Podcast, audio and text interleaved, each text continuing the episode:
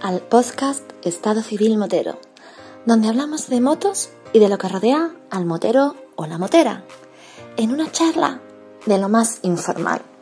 Así que ponte cómodo o cómoda y disfruta de este episodio.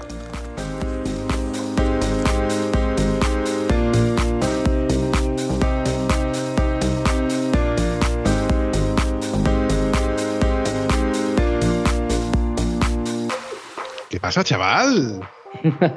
Nada, aquí estamos, encantado de hablar contigo, disfrutándolo. Pregunta trampa, Toño, ¿estás nervioso? No, estoy contento. Y cuando estoy contento, pues me río de contento, no de nervios. De felicidad río también, de, cosas buenas me río. Me consta porque las veces que hemos hablado eh, eres una ametralladora de soltar palabras una detrás de otra y lo, lo, lo vives, lo cuentas como lo, como lo vas viviendo. Para que no te conozca, Toño, y para darte presentación como es debido, eh, ¿tú dónde andas? ¿Dónde ando? Pues yo ando con mi segunda juventud, la, la más importante, eh, por Santander, Cantabria, rodando unos 30.000, 40.000 kilómetros al año en moto, es lo que suelo hacer. Coño. Además, aquí en el norte, en el norte, muchos días de agua, muchos días de viento y sobre todo también días bonitos de nieve. ¿eh? Entonces, en eso ando y con buena gente. Precisamente hoy, que estamos a primeros de enero, que ya hace una temperatura no digamos primaveral, pero que es agradable, pero por ahí, por el norte todavía tenéis nieve, ¿no? Sí, sí, lo que pasa que ha habido viento sur estas dos últimas semanas, después de todos los temporales, y el viento sur lo que hace es que barre, barre la nieve y la, convierte en agua rápidamente. O sea, puedes tener todos los montes nevados, las laderas, y sale una racha de viento sur, este que viene de ahí de, de, África, de África, de ahí abajo viene, y te barre la nieve en, un día, en 24 horas.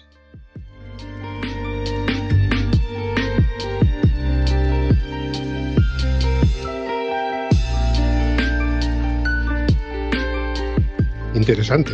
Tengo un amigo, que ya lo considero como amigo, eh, el gran Fran Pardo, que es de, la zona vuestra, de Cantabria, y he visto muchos vídeos de sus viajes que organiza y rutas que organizas por allí por Cantabria y son espectaculares.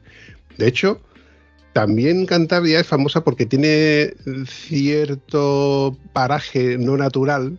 Digo, se nota que digo entre comillas el paraje no natural, donde se puede circular mucho por off-road. O sea, hay muchas pistas donde que se puede circular haciendo eh, campo, tri trial, etcétera, etcétera. Es que Cantabria, yo siempre digo que es como una especie de casita de muñecas de lujo, porque en un territorio muy pequeño tienes todo a mano. Tienes la costa, tienes la montaña, tienes eh, decenas de puertos de montaña para curvear, para, para ver paraísos y también pues eh, pistas por todos los sitios. Entonces es, es, un auténtico paraíso para los moteros. Yo eh, he viajado también bastante y cuando alguien viene, algún compañero motero o motera eh, que no conoce Cantabria, se queda totalmente anonadado. Por mucho que haya viajado, por mucho que haya visto, Cantabria es una casita de muñecas de lujo, está todo a mano. Tienes puertos, tienes montañas, tienes lo que, lo que quieras, lo que quieras. ¿Quieres vivir? Vente a Cantabria sin desmerecer a nada, ¿eh? que en cada sitio y en cada lugar hay buena gente y buenos lugares, lo malo lo dejamos apartado, eso que se vaya, lo esquivamos, ¿eh? le hacemos un, un, por fuera, como hacían algunos, y fuera. Que bien me lo estás vendiendo, macho. La verdad que es, tengo ganas ya de ir a Cantabria y ver aquello. Hay una cosa que suelo preguntar, no mucho, pero sí que es verdad que, mmm, mira, tú que eres usuario de, de la plataforma de iVox, mm iBox aloja estos episodios en una categoría que se llama aficiones. Aficiones y gastronomía, curiosamente. Mm. Entonces, casi nunca lo, lo, recuerdo, pero cuando recuerdo, pues ya es tarde. Pues solo preguntar, ¿qué se puede comer en tu zona? Un plato típico de Cantabria. Bueno, a ver, el plato típico de Cantabria es el cocido montañés. ¿no? Es un plato de cuchara muy apropiado para, para siete, ocho meses al año por el tiempo de aquí, ¿eh? que lleva pues eh, berza, lleva legumbres, lleva chorizo, lleva tocino, lleva, es un plato potente, con calorías, de esos que llegas eh, con frío y con el traje térmico y tiritando y te lo tomas y eres como súper ratón, sales vit vitaminado y mineralizado. Y luego, ¡buah! Ya, si quieres rematarlo, de segundo te tomas un chuletón de carne roja madurada que hay por aquí. Eh, tenemos al lado todo lo que queramos. Carne de Cantabria, carne de Asturias, carne del de, País Vasco. Eh, con, con, la carne no hacemos patria, o sea, somos, somos españoles. todo lo que sea carne nos vale. Eso es así, hombre, por favor. Y ya de postre, pues, ¿qué te puedes tomar? Pues te puedes tomar una quesada también potente de la Vega de Paz, eh, de los Valles Pasiegos, eh, que es está hecha con, huevo, con harina, con mantequilla. Como ves, todo light.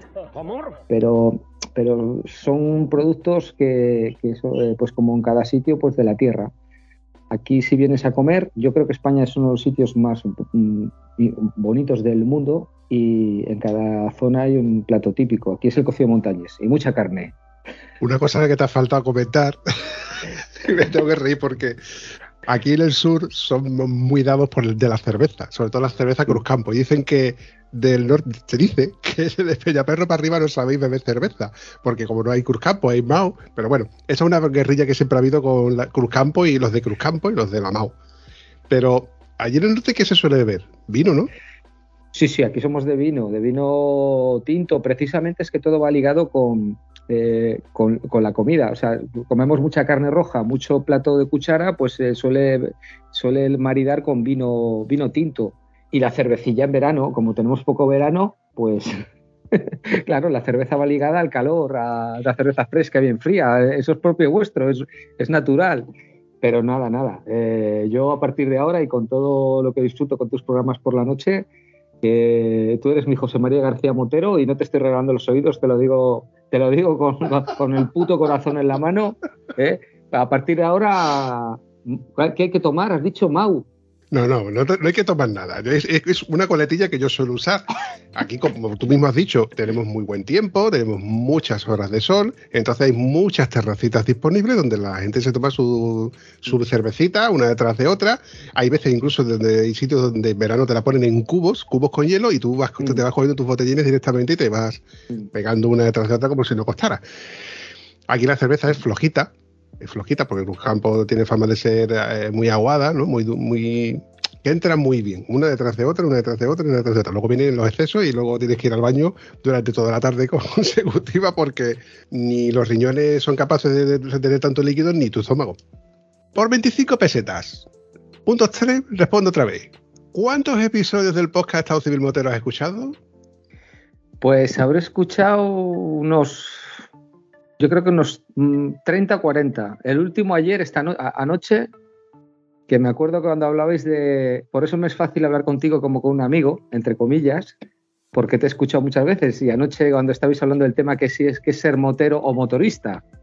Y yo pensaba, pensaba, digo, bueno, pues ahora joder, me ha jodido, porque yo ahora estoy pensando si soy motero, motorista o qué coño soy. Y digo, pues mira, yo lo que soy es un coleccionista de, momentos eh, gracias a, a personas que van en moto y que cada día más valoro el descubrir lo que hay detrás, porque la moto ahora para mí el nexo que nos une es el medio, pero el fin es, eh, disfrutar de la, vida, de, compartir y la moto es el nexo que me une a otras personas. Entonces yo no soy motero, no soy motorista, soy un coleccionista de momentos de personas que llevan motos y disfruto de la vida gracias a eso.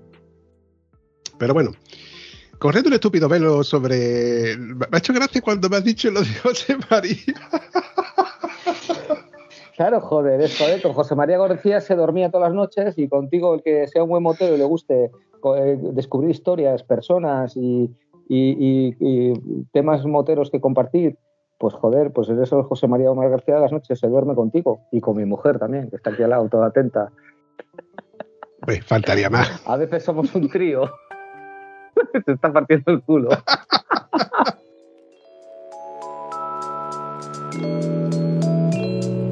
Je te promets, je te lâcherai jamais la main. Je te lâcherai jamais la main.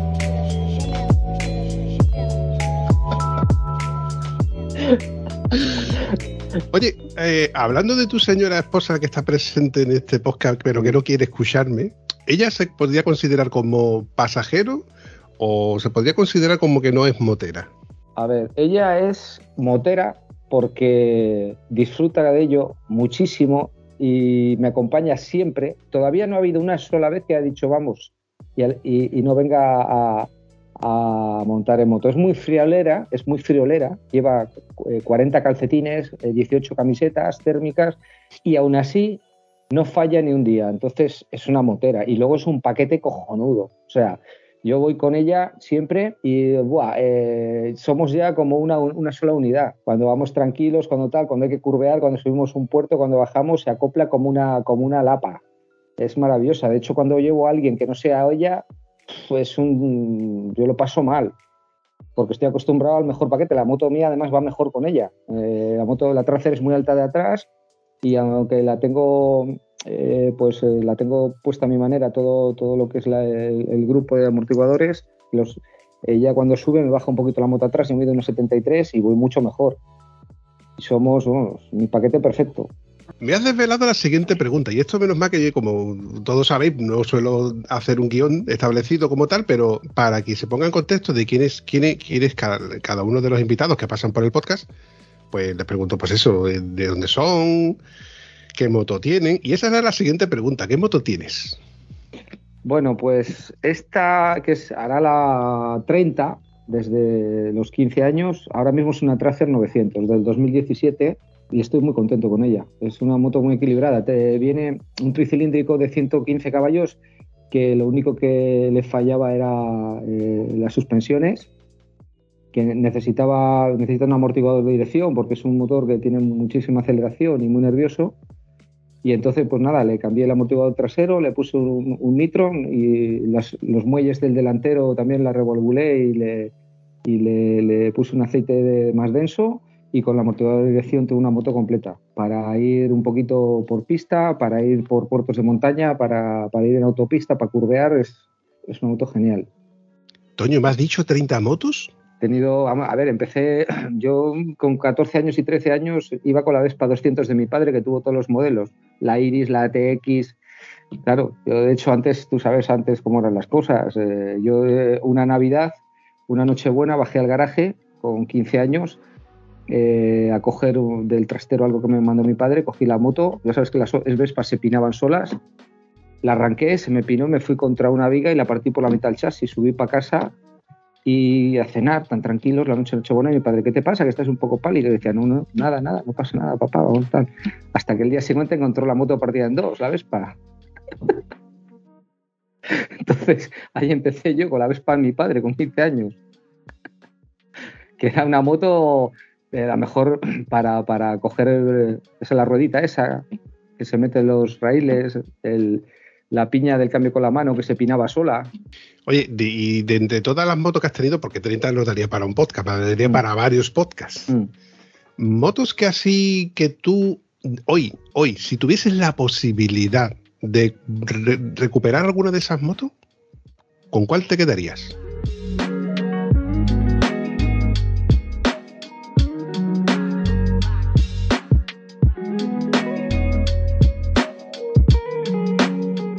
Pues me quedaría con la K75, la BMW K75 que la quité con 250.000 kilómetros, que era de mi abuelo, luego de mi padre, y luego yo la hice los últimos 100.000 y me la compró un tío que vino de Ceuta por ella, que me dio 900 euros para hacer una café racer. Y con esa moto, que ya sabes, llevaba unos neumáticos Mercedes y era un hierro, pero, pero hice kilómetros y kilómetros y kilómetros y aunque era la moto más hierro que he tenido, eh, es la que más cariño tengo y la que más, la que me gustaría, siempre me he arrepentido de haberla vendido, la, la BMW K75 roja.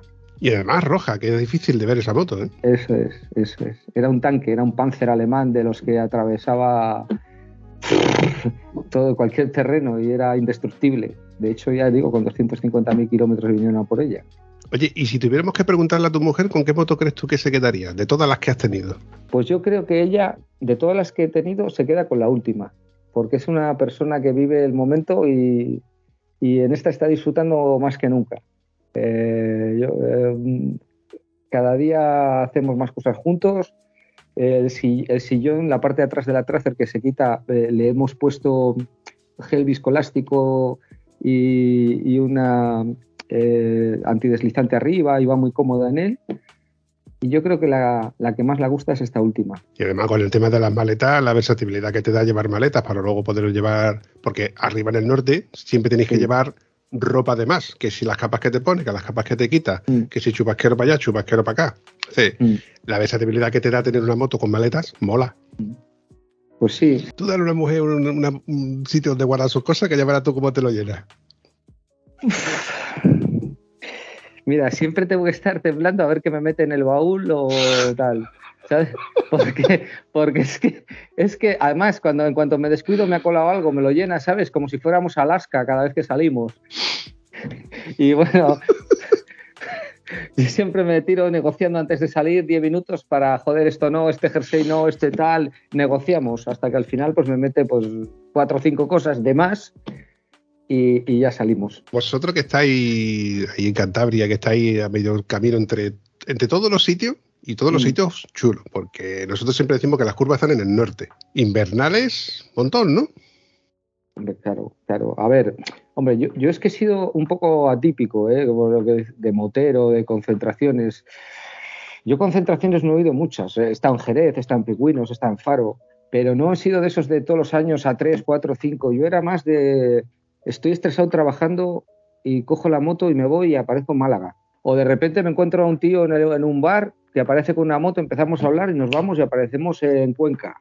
De ir a la aventura, pero, o sea, no soy muy de concentraciones, sí lo soy, pero, pero me gusta salir a la aventura. O sea, es lo que más me, los mejores sitios que he conocido han sido sin tenerlos planificados.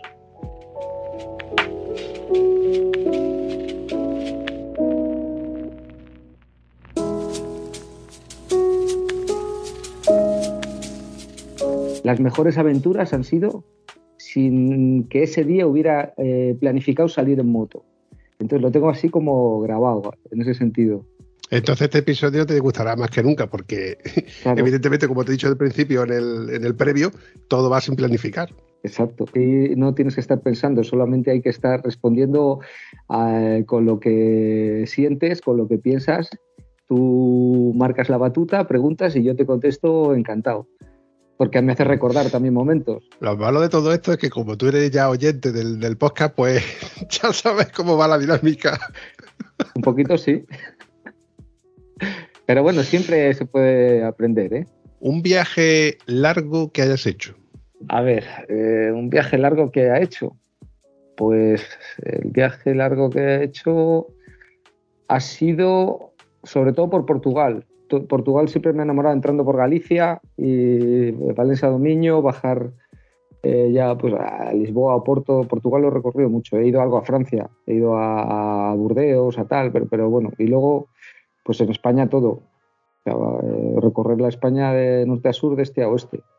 Entonces, más o menos, no he hecho cosas como plantarme a hacer la ruta 66, ni he hecho cosas como, como irme a los montes a Bavaria, Alemania, que me gustaría, le tengo en la cabeza, o sobre todo irme a Italia coger, es un plan que tengo para este año, el que viene, coger, eh, ir hasta Valencia en moto, coger el ferry y, acabar en Italia, donde unos amigos allí italianos, con un club hay allí muy, estamos hermanados, con moteros del norte, nos esperan y yo creo que eso será un poquito lo más internacional, pero España, España y Portugal, es tan bonito, tan grande para mí, España. Cierto. Yo muchas veces pregunto eh, dónde has estado, dónde no has estado, y me dicen, no, pues está en tal sitio y me gustaría ir a Cabo Norte, o me gustaría cruzar el charco y cruzar la ruta 66, como tú mismo acabas de comentar, o hacer cosas que son idílicas, pero yo le digo, eso está muy bien, eso de irse a Cabo Norte, ver los fiordos Mm. y tal, igual. Sí, vale. Ole, ole, ojo, ole el que pueda, ¿eh? Yo alabo a quien pueda hacerlo. Bajo mi punto de vista, como no está a mi alcance, pues no lo añoro tanto como el, el poder hacerlo. Conozco gente incluso que lo han hecho dos y tres veces. Mm. Pues mira, quien lo pueda hacer, ole por él, que lo pueda hacer realmente. Lo que pasa es que yo, le- como muchas veces le cuento a Antonio, Antonio, pero si tú no conoces tu casa, ¿para qué quieres ir a casa del vecino? Aquí en España conoces el habla, conoces la moneda, aunque al euro ya lo conozcas, pero bueno. Y sobre todo conoces la gastronomía. Tú llegas a una gasolinera y le dices 95 y te pones 95. Tú llegas a una farmacia y tú le dices quiero paracetamol y te van a dar paracetamol. El hecho de querer ir a otro sitio porque crees tú que te has cansado de recorrer España está equivocado. Si es que en el propio confinamiento hemos descubierto que nuestra propia provincia tiene miles de sitios que son preciosos, simplemente con el mero hecho de verlos de verano a invierno, de verlos de amanecer al atardecer, cambias cuatro rutinas y dices tú, joder, macho, es que esto ya tiene otro ambiente. La propia Nacional 2 de Portugal, que yo no la he recorrido entera, pero he hecho parte de ella, como te he dicho ya, como yo vivo en Huelva, el hecho de yo poder subir y bajar tienen que ser prácticamente en el mismo fin de semana. No, no, mi trabajo no me permite poder realizar grandes viajes, ¿no? Como que ya, que más quisiera. Igual más adelante cuando me jubile, si alguna vez me jubilo, pues puede que lo haga. Y a lo mejor incluso en otro sistema de, medios de locomoción, de locomoción, porque como ahora está con, con los eléctricos y demás, mm. bueno, que voy desvariando.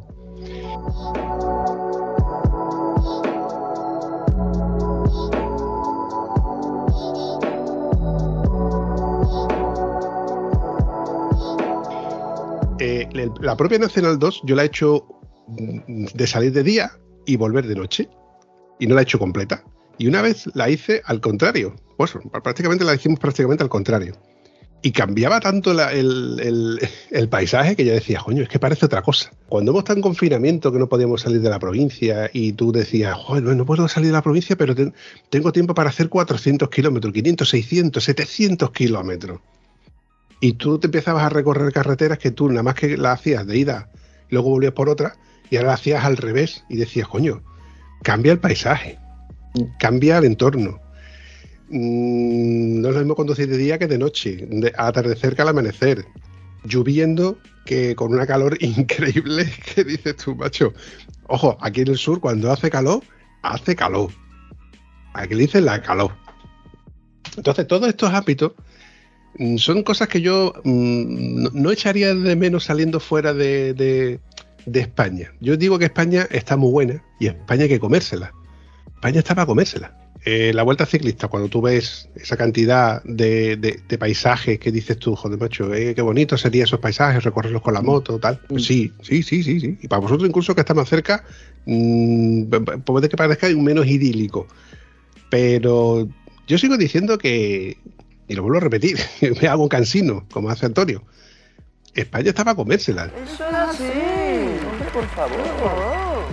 Es cierto, es cierto. A ver, eh, yo sucede una cosa. Yo he vivido en Venezuela cuatro años, he trabajado en Italia por motivos laborales y tal, y siempre, por muy bonito que sea todo lo que hay por ahí, que es maravilloso, en cada sitio hay una cultura, una comida, unos paisajes, eh, siempre eh, me ha reafirmado en que qué bonito es España qué bonita es Galicia, qué bonita es el sur, Andalucía, qué bonito es Castilla, qué bonita es el norte. Entonces, ¿qué es lo que sucede? Que yo, por ejemplo, también he practicado mucho deporte y nunca he podido hacer esquí, porque coger, eh, preparar una hora los artilugios, estar dos horas para llegar a, donde está la estación de esquí, luego una hora esperando en el telesilla para subir, para luego durante cinco minutos bajar por la pista o hacer surf ¿eh? estar tres horas esperando una ola. Entonces, ¿para qué cojones me voy a ir yo a tomar por culo a 3.000 kilómetros, comerme 1.000 kilómetros de autopista aburrida cuando tengo al lado de casa, tengo paraísos y parajes? Mira, eh, aquí mismo que Cantabria es muy pequeñita, lo de nuestro lema en Moteros del Norte es compartir es vivir. Ese es nuestro lema, es nuestra carta de presentación. Entonces, todos los días descubrimos sitios de, que compañeros nos conocen y lo, compartimos. Y entonces eh, lo tenemos al lado de casa y vamos eh, descubriendo nuevos, lugares, nuevos acantilados para visitar, nuevos lugares turísticos o con algo de referencia cultural. Entonces, joder, si no te conoces tu comunidad, más las comunidades limítrofes, más España, si tú eres feliz yéndote a Australia y haciéndote 24 horas de avión y luego bajar allí y tal, pues estupendo. Pero yo soy feliz arrancando la moto y ya empezando a vivir y a disfrutar.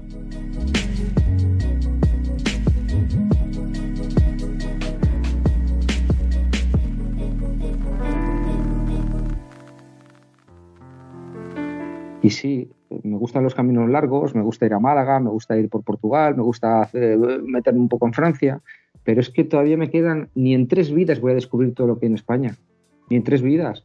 Entonces, yo por eso eh, cada día más, pues lo que estoy potenciando es ahora, mira, eh, queremos ir a Galicia a, conocer con compañeros que tenemos en Galicia que nos enseñen sus rincones. Eh, queremos ir el día 10 y 15, en vez de ir a Pingüinos, vamos a ir a, a Valladolid, a quedar con unos compañeros de Valladolid, pero a mitad de camino vamos a parar en Palencia y tenemos un compañero también motero del norte eh, que nos va a llevar a varios sitios que no teníamos ni puta idea, que no conocíamos, y nos ha mandado unas fotos y nos hemos quedado a cuadros. El Cristo de no sé qué, pues eso es lo que buscamos un poquito. ¿eh? Descubrir todos los lugares que nos quedan en España, que otros conocen y compartir. Yo comparto contigo, tú compartes conmigo y lo tenemos al alcance de la mano, joder. Y no hace falta dejar un neumático cuadrado ni, ni nada de eso.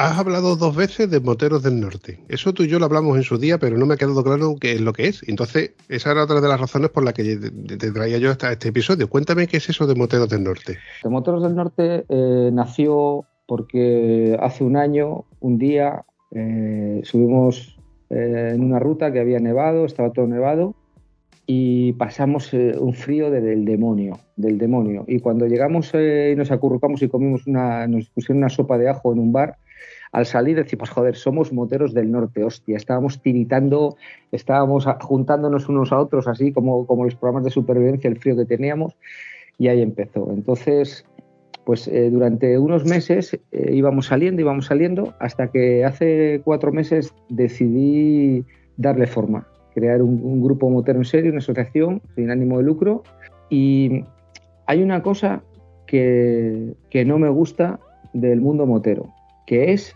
las clasificaciones. Yo creo que ser motero es eh, integrar, es compartir. No es eh, yo soy Temás, yo soy BMW, yo soy chopero, si no tienes tal moto, pues no eres de mi manada. Entonces, ¿qué es lo que pasa? Yo he conocido gente que tenía eh, una moto que, que no tiene nada que ver con el estilo que yo llevo en este momento y resulta que si lo hubiera descartado por la moto que lleva, no hubiera conocido a ese tío que es de puta madre, una persona extraordinaria, que luego ha sido un colaborador mío, un colaborador en el trabajo, o ha sido eh, sus hijas, eh, eh, amigas de mis hijas, o me ha aportado un montón de cosas. Entonces, hay un montón de moteros o gente que anda en moto suelta por ahí, sin clasificar, que van solos, que no tienen sitio en ningún lugar, y de repente en tres meses somos 70 en un grupo gente que se ha querido coger su chaqueta todos para integrarse eh, y siempre preguntan cuáles son las normas. Dejar tus problemas, eh, tu mala hostia, tus dificultades fuera. Si tienes problemas en casa, con tu mujer, con tu marido, con tu trabajo, todo eso lo dejas fuera. Cuando vienes a Moteros del Norte, vienes a compartir y a disfrutar.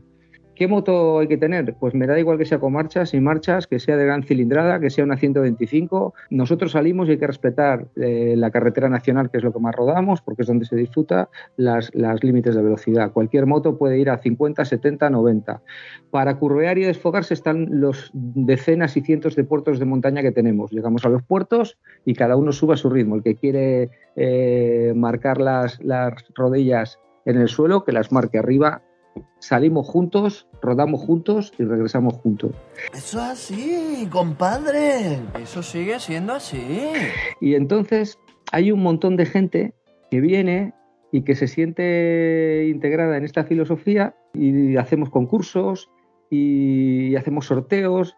Siempre intentamos eh, jugar, divertirnos, o sea, no hay ninguna comida a la que no sortemos la comida eh, entre uno de los que estamos comiendo o nos juguemos un, eh, una chaqueta del club a los dados o cosas así. Entonces, aquí hay, como yo digo, el último día había scooter GT, 125, eh, había Gran Turismos, había GS, había eh, había de todo. Y yo cuando veo la foto de 30 motos de moteros del norte, de todas las cilindradas, de todos los colores, de todos los tipos y todos juntos, pues para mí es como una especie, yo, yo solamente las miro y disfruto hacemos tramos, ¿no? Hay, si hay gente que rueda más flojo, pues, pues van eh, detrás y si hay gente que rueda mm, más fuerte, pues va adelante. Y tenemos unas salidas, una agenda de salidas en las cuales eh, tenemos unos puntos de encuentro y ahí nos reunimos. Y ya está. Entonces, podemos ir todos juntos. Y puede ir el que va despacio, más limitado, tiene menos cilindrada, pues así. Y el que va más fuerte, pues puede ir también. Y al final se dan cuenta todos de que esto se trata de compartir, no se trata de, clasificar. Y esa es nuestra filosofía y, esos moteros del norte.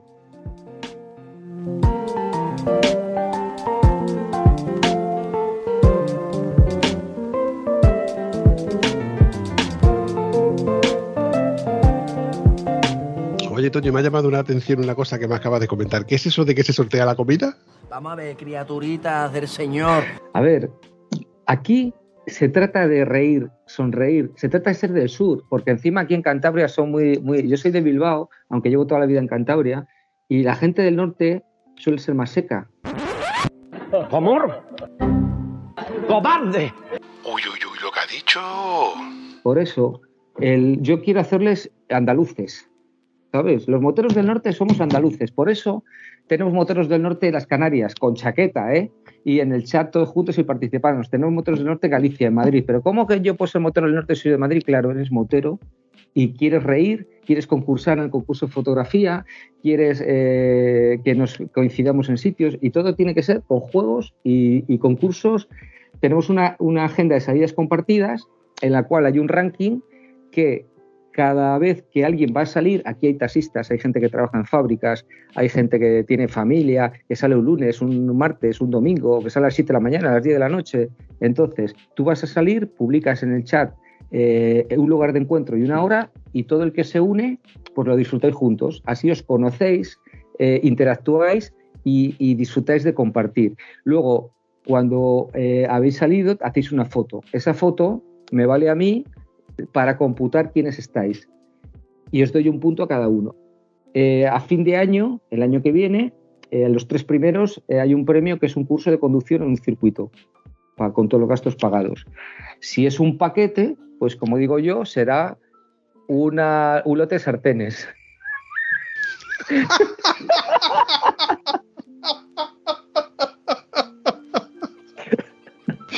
eh, perdona. Para la que te la va- tire la cabeza, ¿no? La, la que va líder ahora es, es mi mujer, porque es, a ver, salimos todos los días, siete, seis días a la semana, siete días a la semana, y les tiene que dar- Bueno, entonces, ¿qué es de lo que se trata? Permíteme que te, que te interrumpa. Tú esta noche duermes en el sofá, ¿verdad?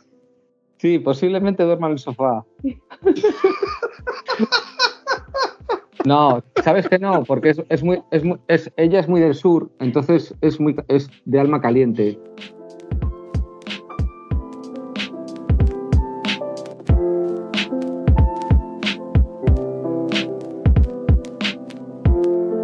Esta es la prueba irrefutable de que todo y cada uno de los episodios del podcast Estado Civil Motero van sin guion, porque mira por dónde de buenas a primeras ha aparecido Ana, la señora esposa, y paquete, como dice, eh, como dice Toño, que te voy a corregir, Toño, no es paquete, es pasajero. Piloto Exacto. y pasajero. Eso es así, cabeza. Eso es así. Buenas noches, Ana. Buenas noches. ¿Qué tal? ¿Cómo estás? Pues muy bien. Aquí con el roce del otro paquete. Tú sabes que eso ha sonado regular, ¿verdad? Aquí en el sur ya te digo a ti que no suena igual.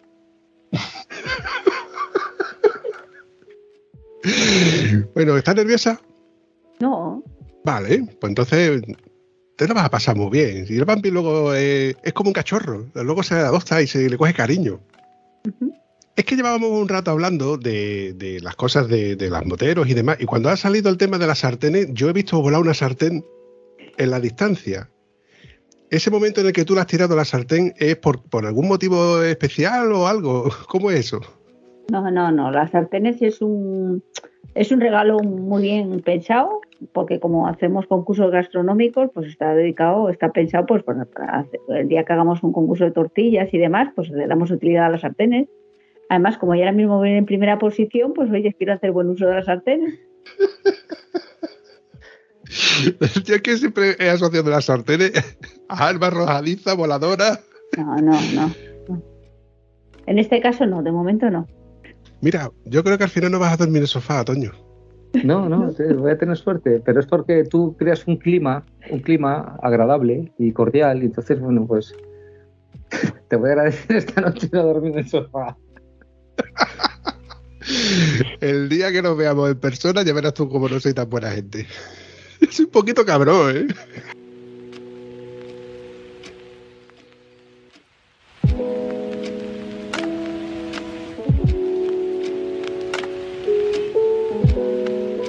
Pero hombre, precisamente por eso es buena gente. O sea, si, si no fueras un poco cabrón, si no... A ver, existe una comida o cualquier cosa eh, que esté rica, que no tenga picante. Una comida que sea divertida tiene que llevar picante. Exactamente. Y una persona que sea buena persona tiene que tener una parte de cabroncete, porque si no sería muy aburrido. Muy bien dicho. Oye, Ana, eh, ¿alguna anécdota tendrás que contarme sobre el, el, picarón que tienes al lado tuya, ¿no? ¿Alguna trastada te habrá metido o alguna cosa que tú puedas contarme así como para que esta noche duerma en el sofá en condiciones? No. Aquella vez que me dejaste pasando frío que no paraste. No, porque realmente como pasa frío, paso bastante frío, pero cada vez que tengo frío me, agarro a él, me arrimo y ya está. Entro en calor rápidamente desde la ella, ella, sufre con el modo A. El modo A. Ah, bueno, con el modo A sí. modo A, el modo A. Si no me avisa en el momento que vamos normal y me pasa el modo A, empiezo a hacer así. y yo de esto, esto, se avisa, porque entonces me agarro mejor y entonces ya me paso el modo, en vez de ser modo A, paso al modo Spiderman. Me tengo que acoplar como si sería una lapa porque si no me pierde. Deduzco que el modo A es el modo contrario al modo rain, ¿no? El modo lluvia. correctísimo, correctísimo. Pasa que como yo voy detrás, yo no veo cuándo pasa, pero lo noto. Entonces, cuando veo que me hace una mm. cosa rara el cuerpo, yo digo, uy. Lo que pasa es ah. que yo tengo ya hace tiempo que hago bastante trabajo de la zona lumbar y abdominal con planchas para fortalecer los abdominales. Entonces, cuando empieza a meter lo que son los crochés, los, los crochés directos al hígado, yo tengo esa zona bastante fortalecida y me permite seguir en modo A cuando hay algún tramo así. Aquí yo recuerdo de un amigo mío que nos contaba de que su mujer cuando pasaba en el modo Rain, perdón, cuando pasaba en el modo Sport, eh, sacaba las uñas en plan noverno. Dice que, dice, ¿cómo coño me puede atravesar las uñas, las uñas de la gran puta a través de la ropa de la moto? Le clavaba las uñas, dice que literalmente se las marcaba aquí en las costillas. Madre mía, pues digo, pues ya le tenías que pegar fuerte, ¿no? Hay una cosa que yo, desde el principio de, los podcasts, yo decía que el motero, que encima contiene una pareja que ya no solo le acompañe, sino que además de sumarle, no le reste.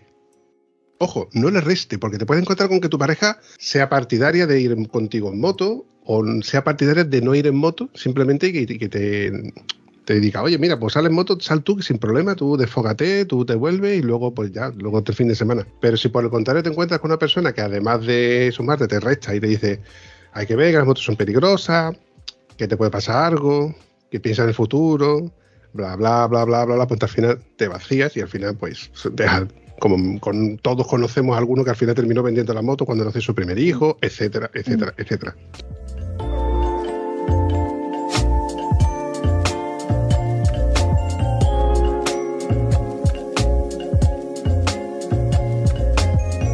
Entonces, el privilegio que tenéis algunos de tener una pareja que os deja salir en moto, que os acompaña, y además incluso los hay que dicen, no, no, yo quiero mi propia moto. Así llevamos doble de gasto, dos motos, dos seguros, dos sellos, dos revisiones. Aquí me ha mandado un saludito al señor Buba y a su pareja, que recientemente ya se ha sacado el carnet, y están ahí con dos motos. Mm. Toño, ¿tú te vas a ir a salir de ruta con tu mujer cada uno con vuestra respectiva moto? Hombre, a mí me encantaría. A mí me parece, me parece algo maravilloso. Lo que pasa que, bueno, ella está un poco limitada porque tiene algunas lesiones, eh, los hombros, cosas y tal, que la limitan bastante y ya pues no la ha dado por... Yo si ella se sacase el carnet y, y llevas una moto, yo estaría encantado. A ver, yo, yo creo que hay una cosa con lo que has dicho, Vampi, que es la siguiente. El tiempo, y más cuando llega una edad, y es lo más importante, invertirlo bien, con las personas adecuadas, las que sean de tu misma manada. Entonces, si tú te juntas con amigos que no tienes nada de lo que hablar, que no tienes aficiones comunes, pues eh, estás perdiendo el tiempo y haciéndose perder a ellos. Y si tú eres motero y, tienes una pareja que eh, no le gusta la moto, eh, odia la moto, entonces ya lo que estás haciendo es es como en el sexo, es igual. O sea, resulta que si una persona es muy activa, tiene que estar con otra muy activa. Y, si es poco activa, con poco activa, porque si no es traumático. O sea, una poco activa con uno muy activo es muy traumático. Entonces, la moto es lo mismo. O sea, si tú eres motero, tu mujer, tu pareja tiene que ser motera. Joder, hostia. Y si, perdón, corta, clac. Y si, tú, y si no, pues, pues, pues es que, ¿qué estás haciendo? Porque va a ser un conflicto constante. Entonces, yo cuando subí a Ana a la moto y vi que se quejaba, pero se quejaba y no y se arrimaba y cuando íbamos curveando ya entramos que se puede y en puertos de montaña con poco tráfico y el asfalto adecuado ese día y tal, y disfrutaba de ello, digo, esta vale para casa. Que en el fondo sabes que en esto que he dicho tengo razón. Otra cosa es que las formas me pierdan, pero en el fondo tengo razón, creo. Sí o sí. No, no, sí. Explicarte te has explicado como un libro abierto. Otra cosa es que luego tu mujer te diga, pero ¿qué coño has dicho? ¿Qué va, Vampi? Si no ves, te has preguntado si estaba nerviosa, está acostumbrada a mí. Eso ya, eh, después de eso, es imposible tener nervios, ni vergüenza, ni nada, porque yo soy un sin vergüenza.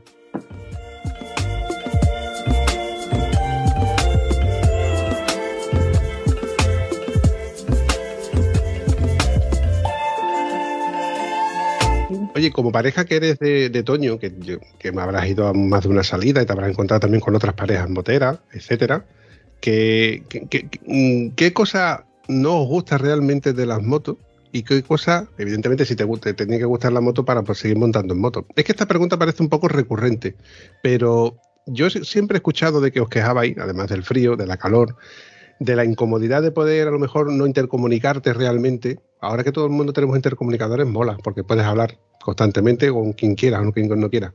Pero el estar pasando frío duele. El de estar pasando sueño, por no a lo mejor muchas veces decirle a él, ay, tengo sueño, ¿por qué no paramos?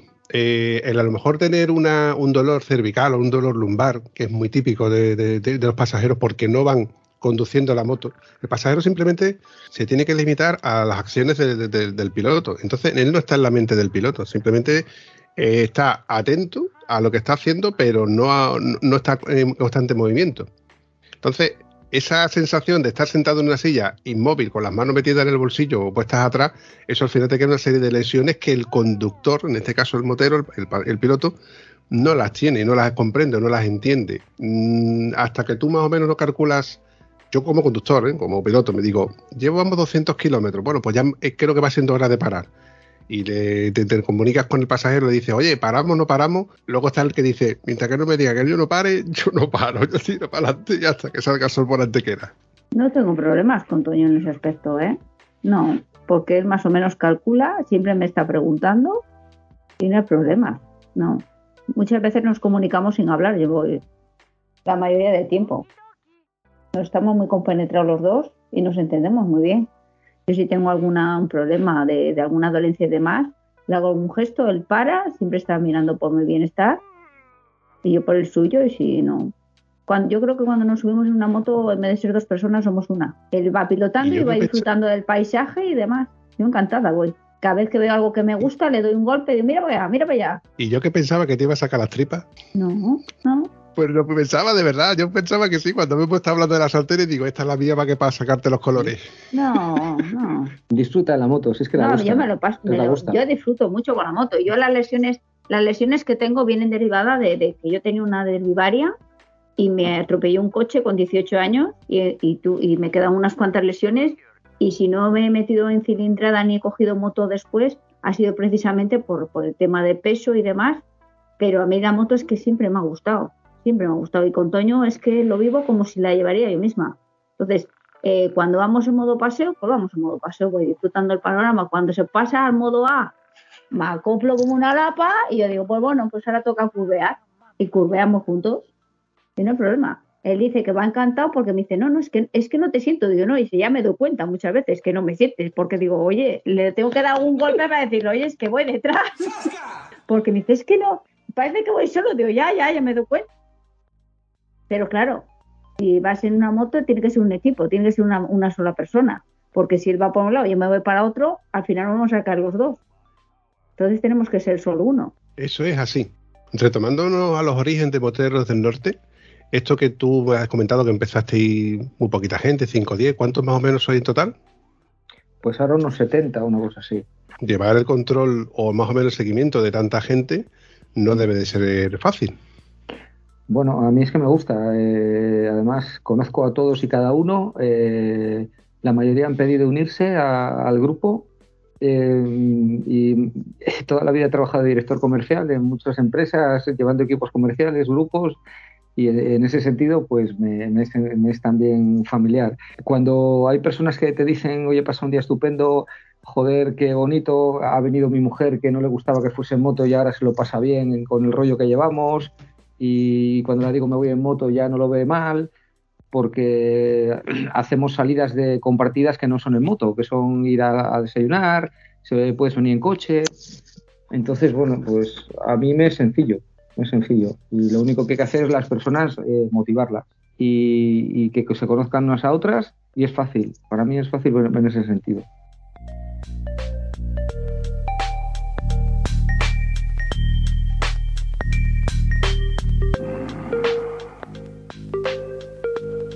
El año que viene tenemos una agenda ya bastante grande de eventos. Tenemos cuatro o cinco eventos. Tenemos uno, el más importante va a ser el de educación vial, que vamos a hacer eh, con el ayuntamiento que nos patrocina un simulacro de accidente real con, ambulancia, con actores, con la Guardia Civil, con Protección Civil, eh, de manera de, también pues eh, educar un poquito en, lo que es que la moto no se vea como una cosa de tíos que van metiendo acelerones y ruido eh, saltándose los límites de velocidad, sino como algo bonito que une, que da libertad, es terapéutico para evitar los problemas del día a día, del trabajo, de la vida y tal. Y en, ese sentido, pues esa es la filosofía que tenemos en Moteros del Norte.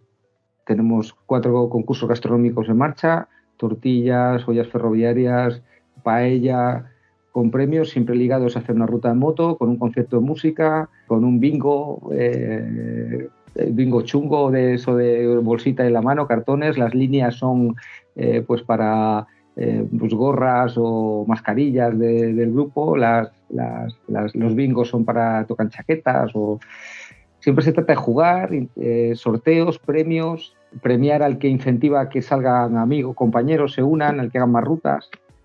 por eso el premio y el seguimiento que hay 30 personas, 30 habitualmente concursando Hoy mismo, ahora cuando acabe, tengo que puntuar a todos. Ha habido gente que ha salido en Galicia y han pasado las fotos de su salida con quienes han salido. Pues si son tres o cuatro, tengo que puntuarles en el ranking.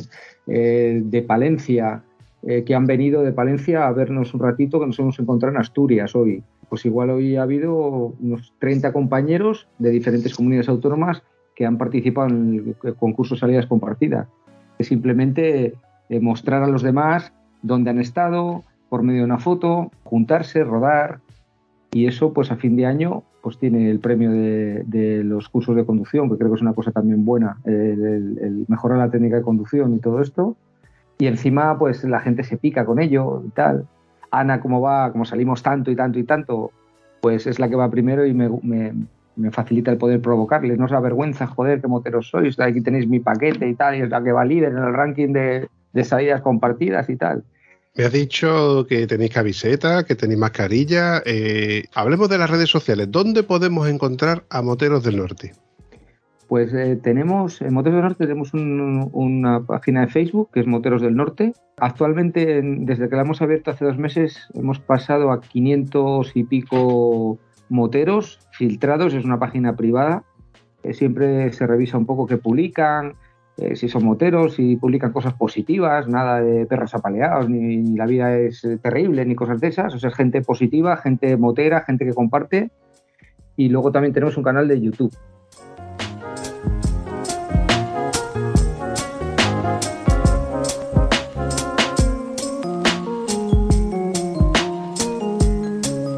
Entonces ahí es donde interactuamos. Eh, hemos integrado muchos otros grupos moteros para para ayudarnos. Por ejemplo, hicimos una cabalgata de Papá Noel recientemente para ir a, 11 pueblos donde no llega ninguna cabalgata de Navidad.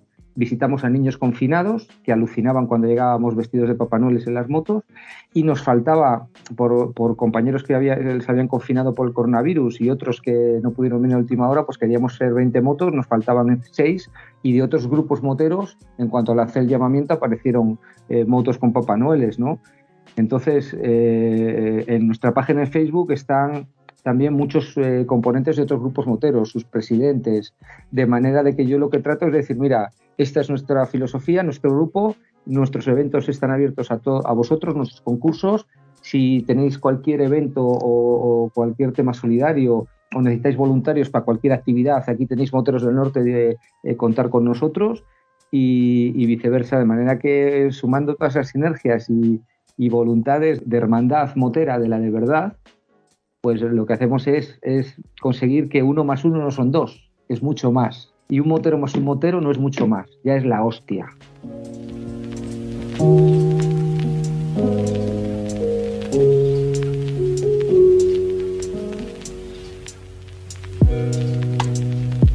Bueno, para ir finalizando, siempre me he considerado un motero solitario. ¿Por qué? Porque evidentemente cuando tenías disponibilidad podía salir con amigos, podíamos quedar, pero con un trabajo donde no tengo turnos, que tengo turnos y no puedo quedar con gente porque, bueno, por, millones de situaciones, he tenido que salir solo y la verdad es que no me importa, nunca me ha importado salir solo. Pero me hace gracia de gente que no son capaces de salir solos, porque están acostumbrados a salir siempre con grupitos. De hecho, se tienen que ir a peñas y asociarse con peñas y no sé qué, porque así se sienten más arropados a los sitios. Bueno, en mi, caso, yo nunca me he visto, mm, no sé, desprotegido, ¿no? a, la, hora de ir a un evento, o a la hora de encontrarme con gente, y a la hora de hablar con gente. Entonces, eh, yo, conforme lo has ido contando, yo me he sentido identificado con ese motero que, sale en solitario, que no tiene, no es que no tenga con quién salir, sino que no tiene esa oportunidad de, por ejemplo, coincidir con alguien que también sale en solitario y a lo mejor compartir una ruta.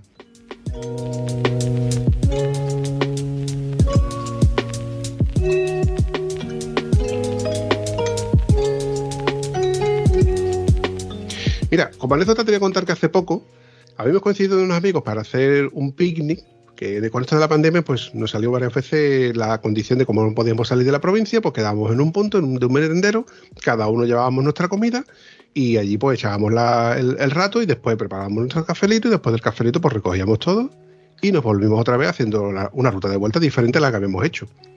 Pues nos pasó que en, esta, en este picnic, en este merendero donde estábamos, llegó un chico que vino solo, con su KTM, una KTM grande, y se estaba comiendo bocadillo en una mesa alejado de nosotros estaba hablando por teléfono y cuando terminó de hablar por teléfono le dije, levanté la mano y le dije al chico, acércate y come con nosotros. Que ahí solo, aquí te podemos dar una conversación. El chaval, la anécdota es que yo estaba con mi hamaca, la famosa tieso hamaca, y dice, coño, vosotros lo montáis bien, ¿no? Aquí os veo con la cafeterita, con la hamaca. Digo, bueno, lo de la hamaca ha sido que es por darle por culo a esta gente y darles envidia. Ese día se vendieron cinco más, casualmente, porque todo el mundo quería la tieso hamaca. Y el chico pues se vino con nosotros, nos acompañó toda la ruta de vuelta, incluso paramos un poco antes porque hacía calor y bueno, y nos tomamos un refrigerio, estuvimos hablando, pues hablando de todo, hablando de todo, porque es lo que siempre he dicho, el motero, la diferencia que tiene un motero con, yo qué sé, vamos a suponer un taxista o, un repartidor. Un repartidor no habla con otro repartidor de, de sus vivencias o de bien que le va la, la furgoneta.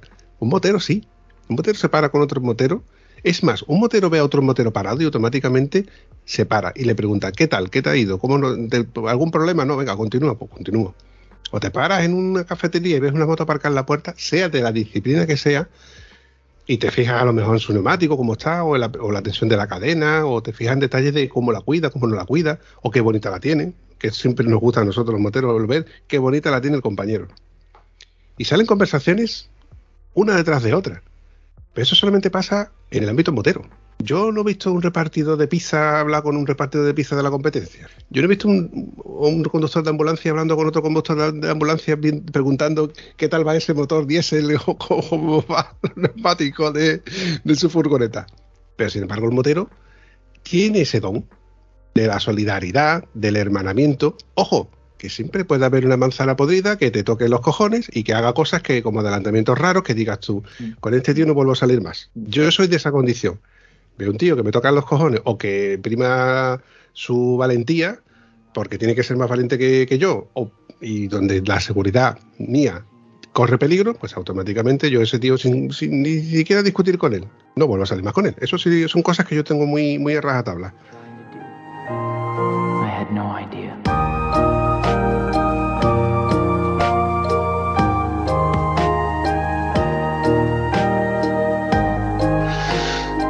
Volviendo al tema del hecho de salir en moto solo, yo me he visto muy identificado con esto que tú has comentado, de salir solo. Y me gusta la idea de tener un grupo de gente que, al igual que yo, salimos en solitario. Si yo un lunes o un martes veo que hay un grupo donde salen y me puedo acoplar, pues mola.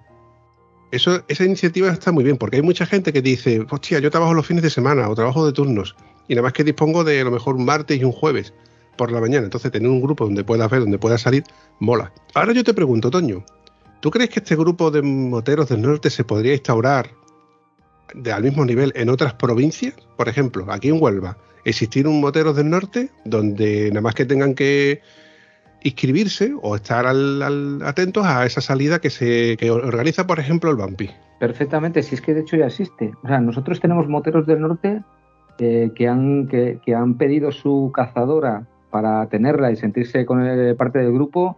Tenemos en, Valladolid, en Burgos, en Palencia, en Madrid, en las Islas Canarias. Entonces, todos están integrados en el WhatsApp y de hecho, eh, parte de las rutas que vamos a hacer es para ir con ellos a medio camino hacer cosas juntos. Luego, los concursos que hacemos, como el de salidas compartidas, también participan, porque eh, ellos hacen sus salidas. De hecho, en Galicia tenemos seis moteros del norte que no se conocían. Uno es barbero, el otro no sé qué, y a raíz de ser moteros del norte, eh, se han juntado, se han conocido, se han ido a tomar un café y han empezado a salir en ruta juntos, desde todo coordinados de Cantabria. Entonces, eh, el, día 15 vamos a ir a Valladolid, van a venir moteros del norte de Madrid y vamos a juntarnos con los de Palencia y posiblemente vayan los de Burgos. A, mira, a mí me dicen, a ver, aquí hay taxistas, hay gente que trabaja en fábricas, que sale a las 7 de la mañana a trabajar, que sale, que trabaja los fines de semana. Entonces, ¿qué es de lo que se trata? ¿Hay alguna obligación o algún tipo de norma? No. Eh, tú tienes en tu vida tu familia, tus hobbies, tus amigos, y dentro de la carta de actividades que puedas tener, tienes Moteros del Norte. Y tú ves una agenda de salidas, de eventos, de concursos. Pues mira, hoy tienen esto, no me apetece, pues hasta, o yo quiero salir en moto solo, a mí también me gusta salir en moto solo. ¿Eh? De hecho, hay muchos días que cuando vamos muy poquitos o voy yo solo, estoy más relajado, porque el, día que voy con mucha gente tengo la responsabilidad un poco de la coordinación, de llevarlo, de ordenarlo y tal. Entonces, ¿qué es lo que pasa? Que yo les digo, no, no, aquí tenéis un menú de, de actividades. Cuando os apetezca a vosotros, vuestra familia, vuestros amigos, pues venís y lo, y lo disfrutáis con nosotros y gente que es solitaria, al final viene un día, luego viene otro, luego trae a sus amigos, luego los amigos, yo también quiero ser motero del norte, otro día trae a la mujer, oye, porque la llevamos a tal sitio, viene a comer, viene en coche, nos va siguiendo en el coche y la mujer ya no ve la moto como una cosa que le quita al marido y que es tan, eh, la tiene tanto odio y encima le ponemos una chaquetita de motero del norte y ya se siente una motera. Entonces, que si se puede ser motero norte en Huelva, por supuesto, es, una filosofía, es un concepto. Nos dijeron de poner banderas. ¿Ponemos la bandera Cantabria? Digo, no. Ponemos tal, eh, en Canarias, Xavi. Eh, ¿Puedo poner la bandera de Canarias? Digo, no. Es que las banderas están muy bien, cada uno se identifica, pero esto es un, concepto. Se puede ser motero del norte, del norte siendo de Sevilla. ¿Te gusta compartir? ¿Te gusta la moto? ¿Te gusta eh, participar en concursos? ¿Te gusta contar tus experiencias o enseñar lugares bonitos para ir en moto? Sí, te gusta, entonces eres un motero del norte. ¿Tienes una 125? Vale. ¿Tienes una moto sin marchas? Vale.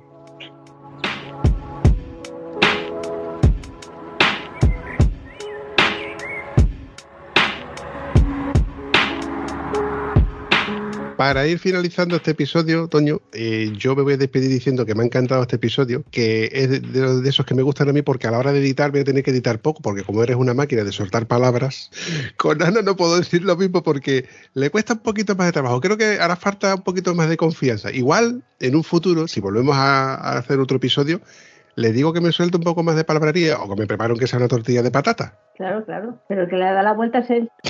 La tortilla, ¿eh? Y eso que no conoces Sanando ZZR. 31 años con su ZZR, la compró un día, se fue a Jerez, se enamoró de ella y no la ha cambiado jamás. Y va todos los días del año en moto, 365 días del año. Todos los días a trabajar. Es un old school y una persona increíble, con un montón de historias, un personaje de esos bohemio. Cuidado, porque aquí tenemos cada personaje de película de Walt Disney. Y ahí te lo dejo. Mira, vamos a hacer una cosa, Toño. Voy a estar pendiente de tus redes sociales y voy a ver si, bueno, puede que en un futuro eh, te vuelva a traer a este episodio y ya evidentemente con otra dinámica, ¿te parece? Lo que tú me digas, yo me lo he pasado genial, de verdad, y encima has hecho participar a Ana y nos estamos aquí riendo y pasándolo, porque de hecho ella ha empezado a venir aquí porque no me veía más que reírme y, gesticular y dice, coño, este se lo está pasando bien, yo también quiero ver qué es lo que pasa y aquí nos has metido. O sea que el programa genial, cuando quieras, si crees que somos dignos de ti, aquí estamos, desde Cantabria con amor. Y no te he contado lo que más la jode. ¿Ves? Aquí tengo mi casco, que siempre es el casco amarillo yema de huevo. Y cuando, cuando se cabrea conmigo, la digo siempre, no sé si le ves, la digo, bésame el casco. ¿Sabes? Como, y, No te puedo decir lo y que se es. pone de una mala hostia que lo flipas. Hombre, tú también que la incita a que te pegue, cojones. Tú. Es que no me gustan los tatuajes.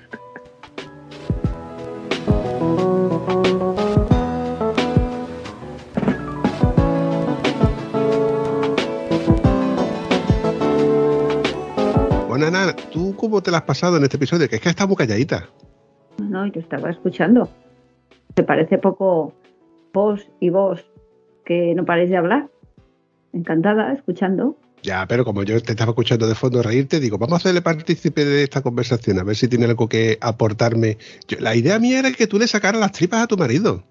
No, no, hombre, no. Os queréis mucho. Le tengo que aguantar después Va, cuando a ver, cortes, ¿no? o sea, Hombre, la- hay sus cosas, pero Claro, yo le doy placer con la moto.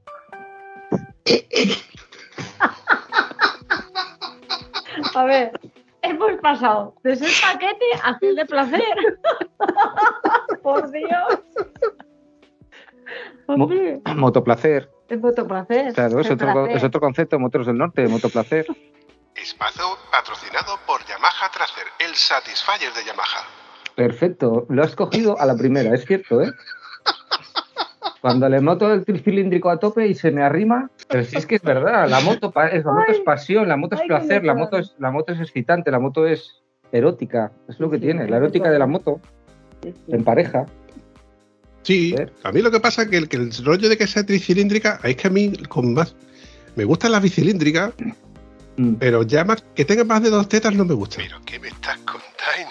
Pues yo la verdad que tricilíndricas no había tenido nunca, siempre o bicilíndricas o, de cuatro cilindros. Y, y con esta he descubierto, no sé, es un motor muy elástico y de muy bajo consumo, o sea, para tener 115 caballos consume menos de 5 litros, es una barbaridad y a, a mí me ha gustado mucho los tres cilindros, ¿eh? yo desde que con la trace he descubierto que esto mola. Dicen que tiene lo bueno de los dos mundos, que tiene el par del bicilíndrico y la velocidad y la potencia de un del cuatro cilindros. Chavales, un placer, de verdad. Para mí ha sido un placer teneros en el episodio estrella del podcast de Estado Civil Motero. Desde aquí os lanzo un abrazo y os espero veros pronto. Vale, yo te escucharé esta noche, Un placer. Seremos tres en la cama. exactamente.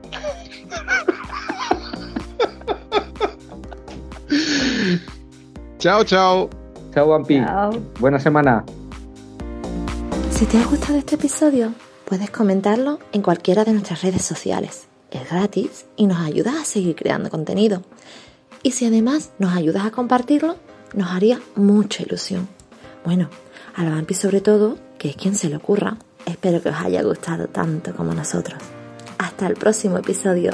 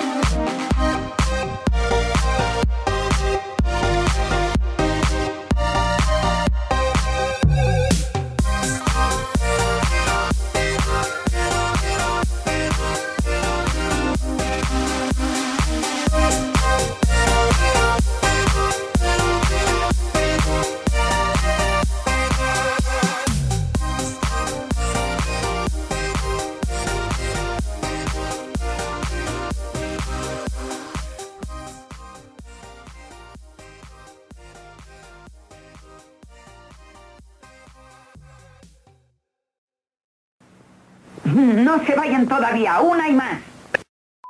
Yo soy su paquete y ella es mi paquete.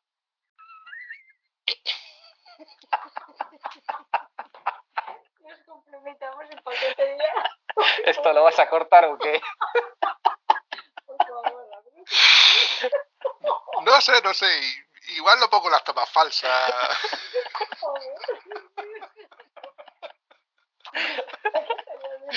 Tú sabes que existen las tomas falsas, ¿verdad? Sí, sí, sí, sí, lo sé, lo sé, lo sé. Hay gente que prefiere la- las tomas falsas al propio podcast. Cuando yo y. Antonio nos metemos cuchillo, el uno al otro nos metemos cuchillazos ahí. Ahí, ahí. Ven para acá. que se está escojonando aquí la mesa. Ven para acá, a ver, ya está. A ver, ponte la llave, Ana. A ver, tú Pero sigues las tú- instrucciones de Vampier, que hay, que hay que facilitar aquí la labor al maestro de ceremonias. Ahora te puedes ir.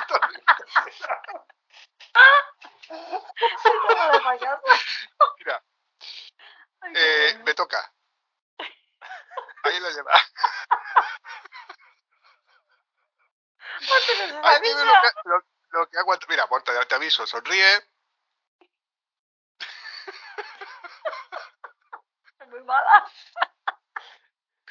Lo que ha aguantado, ¿eh? Lo que, está está mordiendo más que yo todavía. Yo ni quería, quería que iba a explotar. No, pero está muy bien. Bueno, pero en el fondo ¿Ves tú que cómo al final todo el mundo se lo pasa bien? Sí, sí. Repite. Entonces, ese es el tema. Qué bien lo cuenta, ¿eh? Wow, Qué bien Es un libro abierto. No, ¿qué va? Es que esa es Qué bien verdad. habla. Es verdad. No, no, es que es verdad. Es que funciona. Parece que ha estudiado frente a un colegio Paco. ¿Te has dado cuenta, no?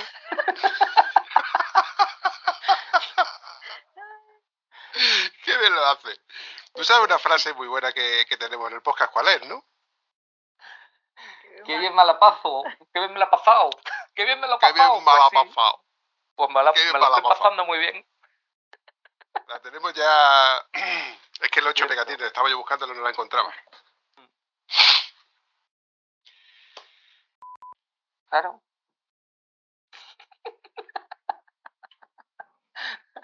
Es una máquina de soltar palabras. Me encanta. Qué facilidad de palabra tiene. Qué trabajito me va a costar editarte, por los cojones. Bueno, y lo vi que eso le pasa a ella también. Bueno, vamos a ir recortando, ¿vale? Venga.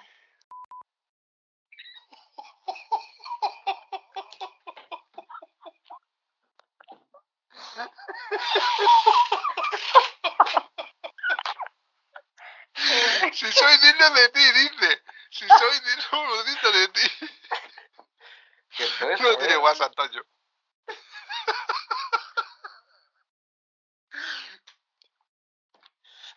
¿Qué quiere la fotito? Sí, escucha, no, ya acabó. Eh, es verdad. Esa parte sí que no la pongo.